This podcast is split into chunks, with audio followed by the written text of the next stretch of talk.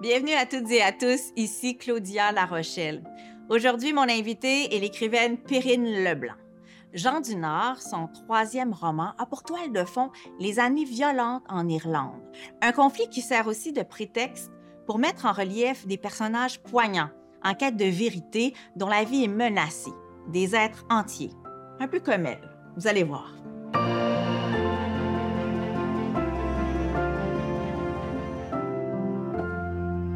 J'ai beaucoup aimé Jean du Nord et je suis pas la seule parce que ce troisième opus de cette Montréalaise récemment établie en Gaspésie est, selon plusieurs critiques et selon moi aussi, son histoire la plus efficace, forte, impeccable.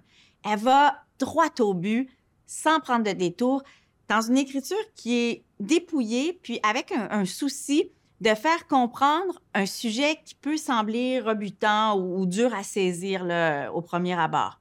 Perrine Leblanc réussit tout ça. Et il faut dire que euh, quand elle se donne à un projet, elle le fait corps et âme. C'est une pure. Vous comprendrez pourquoi en l'écoutant. L'Irlandais n'a pas eu le temps de lutter. On lui a passé un sac sur la tête, puis on l'a garrotté et roué de coups. Quand il a repris conscience, il était décagoulé, sa salive goûtait le sang, et il avait perdu une chaussure. S'il essayait de changer de position, la douleur parlait à sa place. Avec la langue, il a cherché un trou dans sa dentition, il en a trouvé deux. Son œil gauche était bouché, mais avec son œil valide ouvert sur le noir, il a vu qu'il n'était pas chez lui, pas dehors, pas chez sa mère, pas chez son amour. Il était dans la boîte d'une fourgonnette banalisée qui filait doucement sur l'autoroute M2. Chaque chaos, chaque redémarrage après un arrêt soudain, le rapprochait du lieu de son exécution. Bonjour, Perrine Leblanc. Bonjour, Claudia. Merci d'être ici, d'avoir accepté notre invitation. Perrine, j'ai lu Jean du Nord euh, deux fois plutôt qu'une. C'est un roman que j'ai beaucoup apprécié. Euh, je l'ai recommandé. C'est un livre et tu sais pourquoi j'aime ça, Perrine? Parce qu'on l'a entendu d'ailleurs dans l'extrait. L'extrait donne le ton. Tu ne nous ménages pas, en ce sens que je trouve que tu prends pas plein de détours pour arriver droit au but. Et, dans l'écriture, il y a une économie aussi. Tu écris direct sur l'os. Tu pas dans le flafla, il n'y a pas de fioriture. Et pourtant, c'est d'une efficacité, et peut-être même à cause de ça, grâce à ça, il y a une efficacité dans l'écriture. Est-ce que ce livre-là, Jean du Nord, t'a demandé, exigeait un peu ça de toi, de par son sujet? Ben, c'est certain qu'après Malabour, qui est un roman euh, au sujet plus ample, toujours aussi violent. Ben il y a quand même de la violence dans chacun de mes livres, dans L'homme blanc aussi. On était au goulag euh, à l'époque stalinienne, euh, jusqu'à l'implosion de l'URSS. Dans Malabour, bon, il était question de l'assassinat de, jeunes femmes, donc c'est quand même très violent. Ouais. Et, la phrase dans Malabour était aussi un peu plus poétique parce que j'avais situé le, roman euh, Près de la mer, qui est vraiment le, ce qui est plus lyrique sur notre territoire. Pour Jean du Nord, j'ai voulu aller ailleurs. Et j'ai voulu aller dans une, une, je dirais pas une écriture sèche, mais... C'est âpre. C'est âpre, c'est rugueux. J'ai entendu baveux. Et ça, ça m'a fait, ça fait plaisir. Je trouvais ça... Euh, je ne sais pas si je voulais que mon écriture soit baveuse, mais je voulais certainement qu'elle soit franche. Euh, ce que je suis. Je suis, une personne assez franche. Euh, j'aime pas le mensonge. Et euh, je pense que dans une écriture sobre, pour traiter un sujet comme celui que, que j'aborde dans, dans, Jean du Nord, il fallait une, une phrase qui était au plus près du sujet. Hmm. C'est l'Irlande, le grand conflit. On est dans les années 90. Il y a deux journalistes qui se côtoient euh, sur place. Il y a cette Québécoise et ce, Français. Elle est en quête de vérité au sujet du meurtre, euh, en fait, de, la disparition d'un homme euh, là-bas, un écrivain. Qui, le, qui, elle est fascinée par cet écrivain-là. Et, et ce cette histoire-là, donc cette trame de base, elle est, c'est le nerf de la guerre, c'est le cas de le dire. Comment ça t'est apparu? C'est quoi ce filon? T'es allé tirer sur quelle ficelle? Comment? En voyage? Oui, mais euh, à l'adolescence, j'avais plusieurs passions, mais euh, j'étais vraiment fascinée par euh, les cultures celtiques, notamment parce que mes deux grands-mères sont, sont d'origine, d'ascendance irlandaise. Donc, c'est certain qu'il y, a une dimension généalogique là-dedans, un intérêt aussi, une quête des origines ben très profonde, euh, puisque c'est une immigration qui, euh, qui date de la, du milieu du 19e siècle. Euh, mais j'étais fascinée par les cultures celtiques. Et en 2014, j'étais en France, j'étais en résidence d'écriture et je, pour, je faisais la promotion de mon deuxième roman, Malabour. Et j'ai eu l'idée de, de, situer mon troisième roman en Irlande. Alors, je suis allée chercher ce sujet-là en Irlande du Nord, là où, pendant une trentaine d'années, ça a vraiment brassé. Comment ils viennent à nous, ces, ces sujets-là? Comment il est venu à toi? Parce qu'il y a quand même, tu as imaginé une femme, un homme, ils se rencontrent, des journalistes, pas un métier que tu pratiques. Euh, il y a cet écrivain quand même, il y a quelque chose de l'ordre de ta... quelque chose de plus près de toi, disons ça comme ça. Puis derrière le tragique, la violence, moi, je trouve qu'il y a quelque chose de profondément romantique. C'est là que je te reconnais. Dans le, ah oui? Ouais, le noir et blanc, tu sais, l'espèce de... Euh, ça se fond bien, ces deux couleurs-là. Eros Thanatos, il y a une histoire d'amour aussi entre les deux. Euh, journalistes, documentaristes, il se passe quelque chose. S'il n'y avait pas eu ça, je pense que c'était pas du Périne Leblanc. du Périne, il va y avoir cette touche-là c'est certain que je ne peux pas envisager euh, la vie sans, sans, amour. Donc, forcément, quand je me lance dans l'écriture d'un roman, je veux embrasser large. Et euh, je pense que la vie est dure. Euh, je ne trouve pas ça facile, toujours. Je ne pense pas que la vie, ce soit une, une, une, partie de plaisir tout le temps. Donc, c'est certain que les sujets que j'aborde sont souvent violents. Et, et, je pense que les, les histoires d'amour que j'injecte dans mes romans, euh, ou euh, autour desquels je, développe euh, les, fils de récit un peu plus raides, un peu plus durs, un peu plus violents, me permettent justement d'embrasser large et d'aller vraiment, je dirais, dans une certaine vérité. ça me permet aussi d'ouvrir de, une porte sur une dimension un peu plus intime, parce que forcément, dans chaque personnage qu'on développe et qu'on crée, il y a une part de soi. Il y a de l'alter ego qui est là. Oui, mais dans chaque personnage, il y a un peu de, de, nous, hein? moi. Il y a un peu de nous. Ça, c'est certain. Euh, c'est des dimensions, des, peut-être parfois plus sombres, euh, ou qu'on n'a pas encore explorées. Ou, euh, donc, c'est certain que dans, même dans les personnages masculins, je me retrouve dans ces personnages. Colia, le personnage de, dans L'homme blanc, il y a un peu de moi. Euh, dans, euh, chez Anne Kelly, dans Jean du Nord, il y a un peu de moi. Il y a un peu de moi chez Samuel Gallagher, puisque c'est le, le, seul écrivain voilà. euh, que, que, je mets en scène dans Jean du Nord.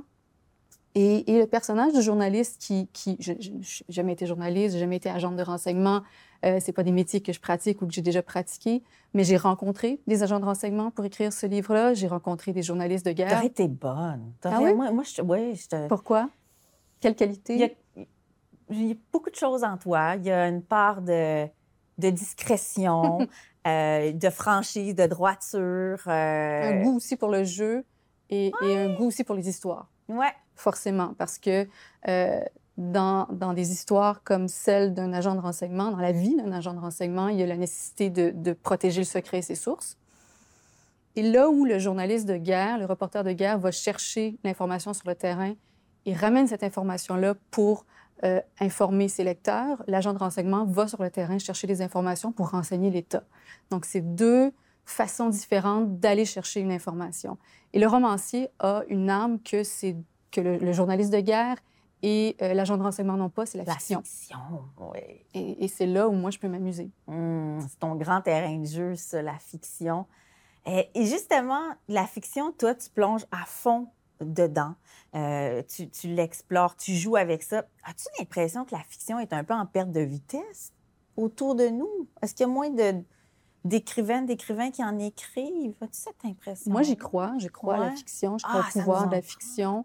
Euh, je pense qu'on euh, n'a pas trouvé encore un meilleur véhicule pour transmettre une vision du monde complexe.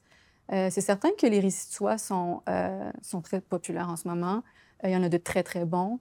Euh, on peut toucher à l'universel en parlant de soi. Ça, je suis absolument certaine. Et, il y a des grandes écritures qui peuvent naître dans un, récit autobiographique, autofictionnel. Annie Ernaux, je pense toujours à elle, moi. Quand, Absolument, Nelly Arcan, bon. Ben oui. Mais je pense que la fiction nous permet euh, d'aller plus loin, de creuser davantage. Euh, c'est, c'est ce que je pense que j'aime le plus euh, dans, euh, dans mon, je dirais pas mon métier, est-ce qu'on peut parler de métier, d'écriture, et il y a des gens qui, qui, sont professeurs et qui écrivent des, des, des romans aussi, mais bon, moi, c'est ce que je mais fais. Non, toi, c'est ta profession, tu es une vraie, te le dis tout le temps. Non, mais tu te dédies à 100 à l'écriture. Oui, mais bon. Non, mais c'est aussi comme, c'est de faire c'est renoncer à d'autres choses, à un certain confort. Confort matériel, ben absolument. Euh... C'est pas tout le monde qui ferait ça. Oui, mais ça ne veut pas dire que je n'ai pas des contrats alimentaires de temps en temps pour, euh, pour essayer de pour payer l'hypothèque, euh, la maison en Gaspésie. Euh, mais mais c'est certain que je me consacre presque à temps complet à mes projets d'écriture. Et oui, la fiction, c'est c'est mon mode d'expression, c'est la voie que j'ai choisie.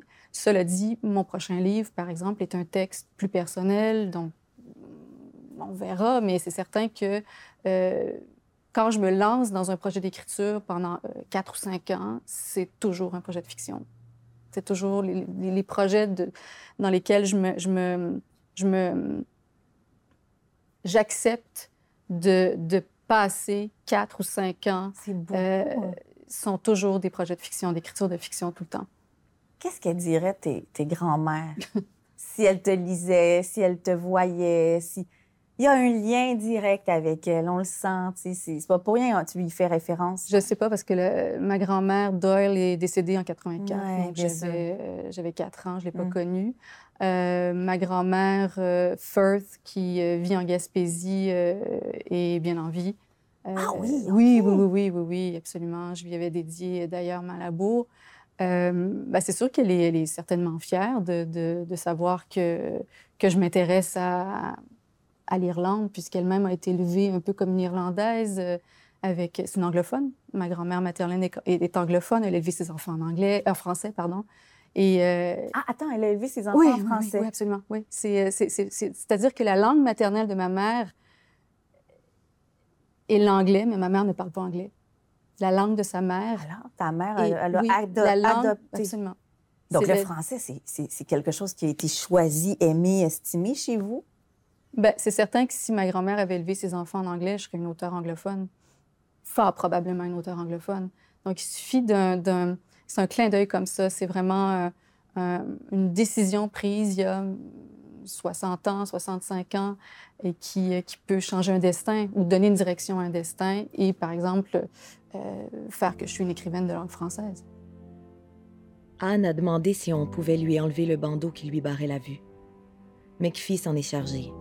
Il a dénoué délicatement l'étoffe sans lui tirer les cheveux. La porte s'était ouverte sur un intérieur modeste, des meubles défraîchis et quelques personnes. Elle avait du mal à voir. Ses yeux ne s'étaient pas encore réhabitués à la lumière. Elle s'est lavé les mains à l'eau froide en clignant des yeux dans la petite salle de bain où on l'avait laissée tranquille, puis le visage humide, les yeux cherchant à retrouver le confort de la clarté artificielle d'une ampoule électrique. Elle a étudié en trois battements de cils une pièce aux fenêtres bouchées. Toutes les fenêtres de la cache avaient été condamnées avec des planches de bois clouées. Les caches signées Ira ressemblaient comme deux gouttes d'eau aux caches du frère ennemi de culture protestante. Perrine Leblanc, ce qui est fascinant chez toi aussi, c'est que tu es très entière. Donc, tu es, quand tu adoptes un sujet, tu vas jusqu'à tout lire sur ça. Euh, tu bon, le, prochain, le prochain titre sur lequel tu travailles, là, tu t'intéresses à, à, tel, au, tissage. Euh, tu vas faire, tu, tu vas, quand, quand c'était Malabour, bon, tu as, toujours aimé les parfums. Mais tu sais, c'est comme. Non, mais en tout cas, ben, longtemps. oui, ben, tu, vas, tu vas te dédier à ça. Ben, c'est-à-dire que oui, je, par exemple, euh, je me suis longtemps intéressée à la Russie, c'était euh, c'est une obsession. Et en écrivant L'homme blanc, je me suis libérée un peu de cette ah, obsession-là. Les parfums, bien sûr, je me parfume, j'aime les parfums, ah mais je me suis libérée de l'obsession des parfums et des odeurs en écrivant Malabour. Là, j'en ai pas fini avec l'Irlande. Euh, j'ai écrit Jean du Nord, mais j'ai pas l'impression d'être allée au bout de cette obsession-là. J'ai pas l'impression d'avoir fait le tour non plus du, du, sujet. Donc, mon quatrième livre va probablement porter aussi encore un peu sur, sur l'Irlande, sur l'Irlande du Nord. Mais tu as raison quand tu dis que, euh, que je fais le non, je peux pas dire que je fais le tour du sujet, mais c'est certain que je vais le creuser parce que quand j'amorce un projet d'écriture, je sais pas grand-chose sur le sujet. J'en sais pas beaucoup. Et ça va me prendre un an ou deux euh, de recherche, de repérage sur le terrain pour être à l'aise avec le sujet et pour oser me lancer dans au moins la, conception d'un projet de roman. Et ensuite, pendant deux ou trois ans, je vais, je vais me consacrer à l'écriture de ce livre-là. Donc, pour Jean du Nord, je suis allée trois fois en Irlande. Euh, en Irlande du Nord notamment, j'ai fait le tour de l'île.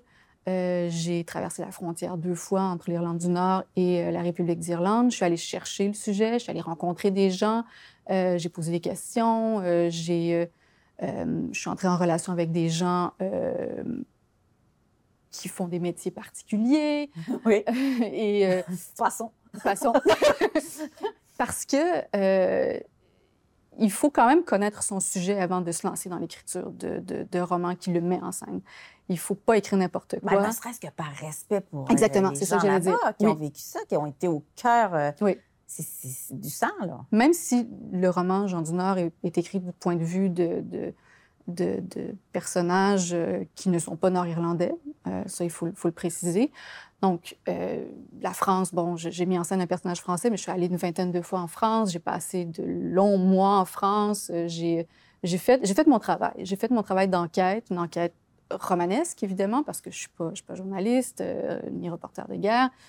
et, et ça, moi, c'est la partie la plus facile de mon travail la recherche, le repérage, la lecture de, de, sources, euh, plutôt que la lecture de romans. J'ai pas vraiment, j'ai pas voulu me, j'ai lu des, essais, j'ai lu des, beaucoup de poésie euh, irlandaise parce que les Irlandais ont vraiment produit une quantité phénoménale de grands poètes. Euh, je pense notamment à William Butler Yeats, bon, première moitié du 20e siècle, chez Mussini en Irlande du Nord, deux prix Nobel de, de, de littérature. Mais pas, je suis pas allée trop, trop du côté de, du roman pour pas.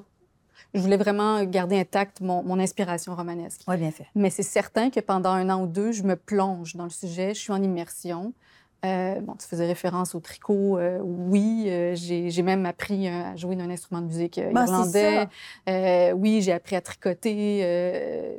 bon, il n'est pas question vraiment de tricot dans mon roman, mais il y en a, il y en a, c'est important. pour essayer de, de de, de faire corps avec le sujet, de l'absorber, de laisser l'information se déposer en moi ouais. pour ensuite écrire une histoire originale dans laquelle ces éléments-là ne seront pas plaqués. Hmm. Ah non, puis c'est pas plaqué du tout. sais, moi, j'ai l'image de toi qui entre dans l'écriture comme on entre en religion. Donc, avec hmm. une réelle vocation, on passe au couvent. sais, on passe, on est cloîtré dans notre sujet. Je le vois, cette espèce de... C'est une dévotion totale et c'est beau. Même que là, tu es allé vivre en Gaspésie euh, il n'y a pas tellement longtemps. Donc, ça doit laisser beaucoup de place aussi à cette espèce de regard qu'on a avec notre histoire.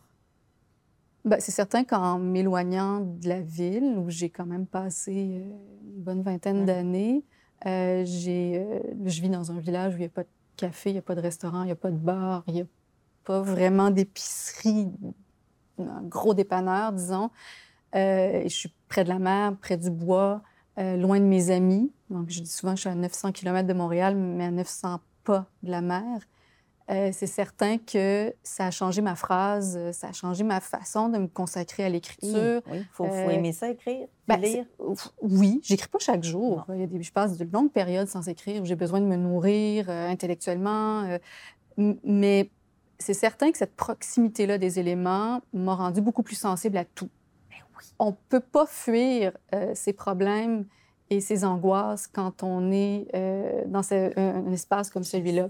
Je peux pas me dire, je me lève un matin, je suis un peu déprimée ou je me pose des questions, je, ça va pas bien dans le travail d'écriture. Je peux pas marcher pendant 5, 5-10 km pour aller dans mon café préféré, euh, voir du monde, jaser, lire un peu, rentrer à la maison, puis tout va bien. Non, il faut que je deal avec ça. Euh, sur place. Et, je pense que ça, pour revenir à, ta première question, je pense que c'est peut-être ce qui fait que ma phrase est beaucoup plus franche qu'avant, peut-être un peu plus directe, euh, sans détour. Euh, j'ai pas envie de, de bullshit, pardon. Non. J'ai vraiment, j'ai, euh, sans, sans, artifice, vraiment une, une, phrase qui va droit au but.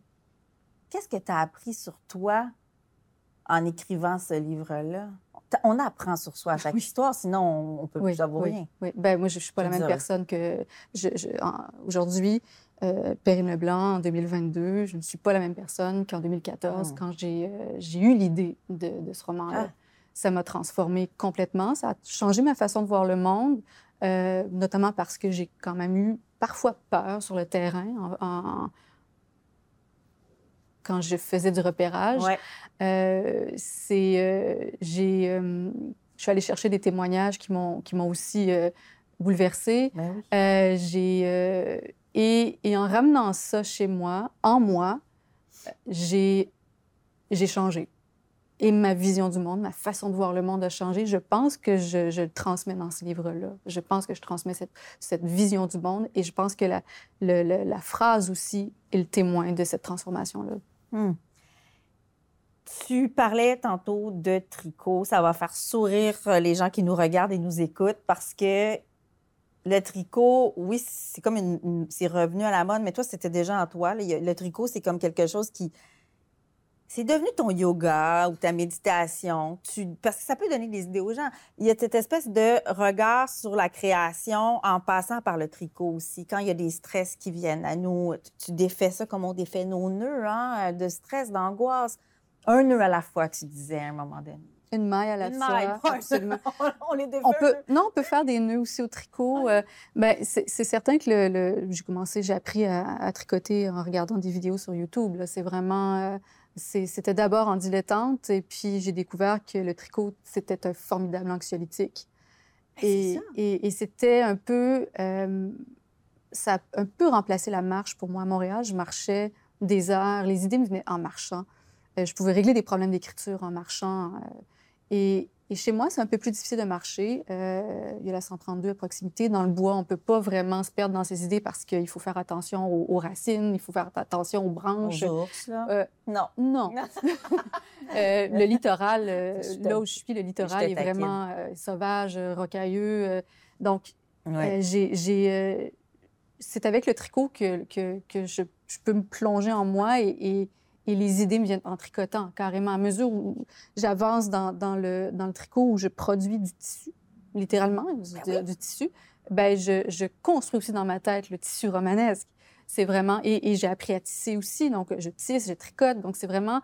C'est faire des objets comme je fais... Euh, je construis ou bâtis un récit.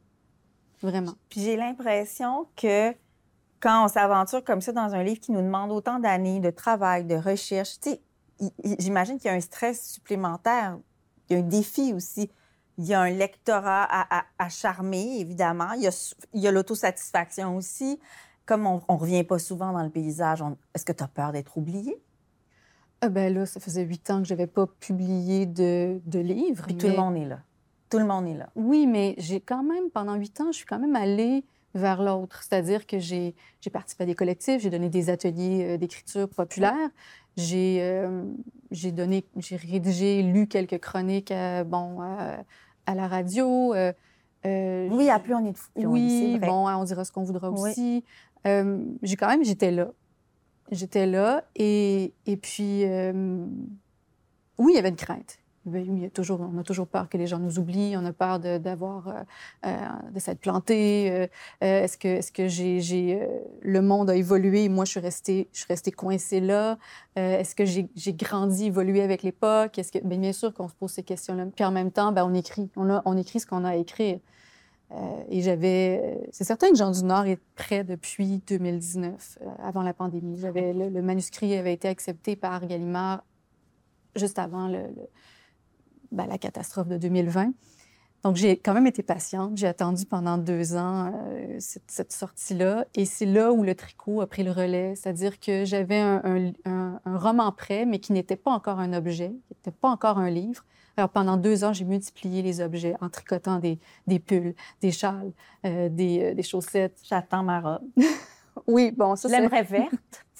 Ah ben ça va si bien, ça va si bien au brûle. Écoute, euh, c'est huit mois. Ah oui, c'est 40 heures de, de, de, tricot. tu sais, Murakami avait la course, il en a fait même un livre. Toi, si, ça peut être aussi ça, ta forme de, de détente mentale, cérébrale. C'est moins sain que la course. Là. Je pense que la course peut te, te, garder en forme. Le tricot, ça fait juste travailler les, les articulations, mais c'est bon pour le moral. C'est bon, vraiment très, très bon pour la tête. Merci beaucoup. Puis je te souhaite une, une longue vie avec Jean du Nord.